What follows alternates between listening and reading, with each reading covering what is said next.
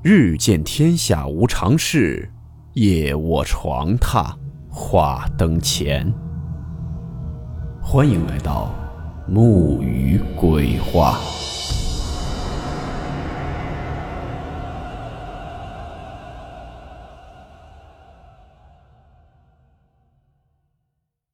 今天这个故事是一位叫做“斐燕猫童”的网友分享的他身边的朋友经历的事件。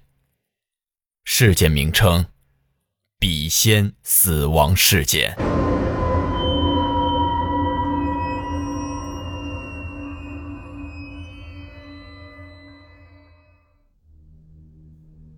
笔仙起自于古人的伏击，那时的古人一言一行几乎时时请伏击占卜问卦。我一直认为这是假的。试想，你自己都不能确信动没动劲儿。你又怎么能确信对面的人动没动劲儿、做没做假呢？可是后来发生的事情让我不得不相信了。那时我还只是个原画师，我所在的公司是一家后来被称为全北京最大的骗子动画公司。这里对他咱们就不聊了。公司里的动画们常年没活干，闲下来就会发生些事情，比如打打架了、喝喝酒了、谈谈情、说说爱了。总之是闲极无聊，没事可干。有几个正在恋爱的小姑娘们，也不知是从哪儿弄来的一种笔仙的玩法。为了知道未来的那一半是什么样子，未来会不会是富婆等等，就趁着晚上开始在暂住地的小平房里请起笔仙来了。我看了在网上的一个朋友说的请仙词，与我们那时还不一样。看来这东西也开始随着岁月而升级了。那时他们说的词，则是“笔仙，笔仙，你是我的今生，你是我的前世”等等。等我知道他们玩笔仙，那是在这件事发生后的第三日了。三个女孩中的一个实在憋不住了，来问我：如果笔仙没送走怎么办？我当时就有点犯傻了。这种事情，我可是一点都不知道该怎么处理。我只能将自己仅知的那点笔仙知识尽数掏出来。告诉他笔仙请不回去，可是有点不太妙啊。那女孩顿时急了，她告诉我他们那天请笔仙来着，而且还真请来了。她跟我说，她的手根本就没动，手就跟有人握着似的，缓缓地动了起来。开始她以为是对面的室友用的力气，刚要开口问，室友却问她是不是用力了，还警告她如果动了就不灵了。我这位朋友当时就吓坏了，有点想打退堂鼓，但是看着室友非常想玩的样子，也就忍了下来。女孩的室友就开始提问题，问自己男朋友会是某某某吗？笔仙回答了。轮到我这位朋友了，当时我这位朋友是有点慌不择言了，问自己什么时候会死。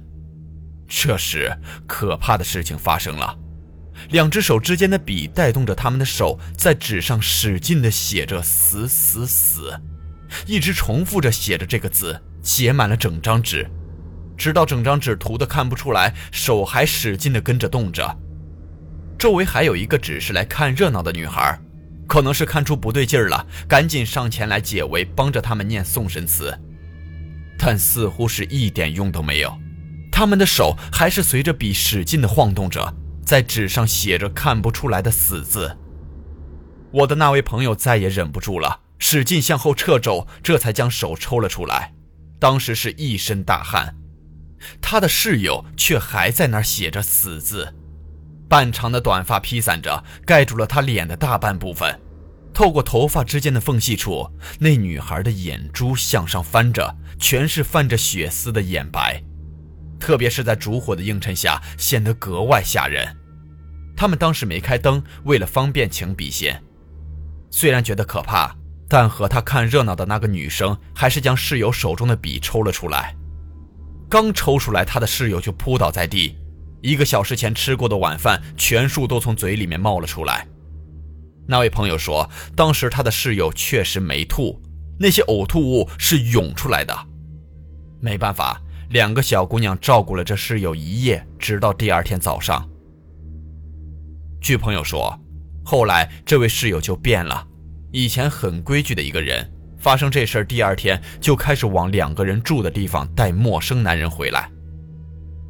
这已经是第三天了，他实在忍无可忍了，问我发生这事儿该怎么办。我说实话，我实在不知道该怎么办。他要是问我怎么画画，我还能知无不言；灵异，我是略知皮毛，真不敢随便瞎教呀。所以我只能劝他到庙里拜拜，要不请个符回来试试。这件事发生后没多久，公司就散伙了，我们各奔东西。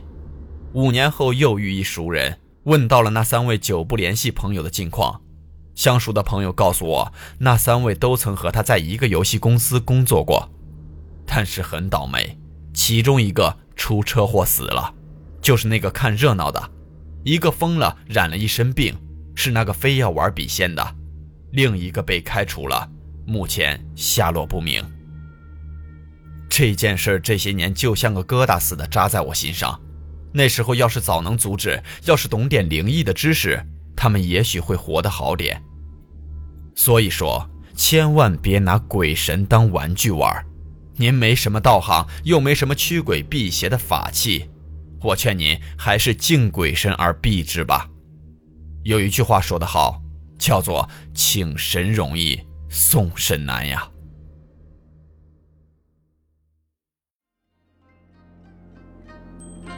好了，我们今天的故事到此结束，祝您好梦，我们明晚见。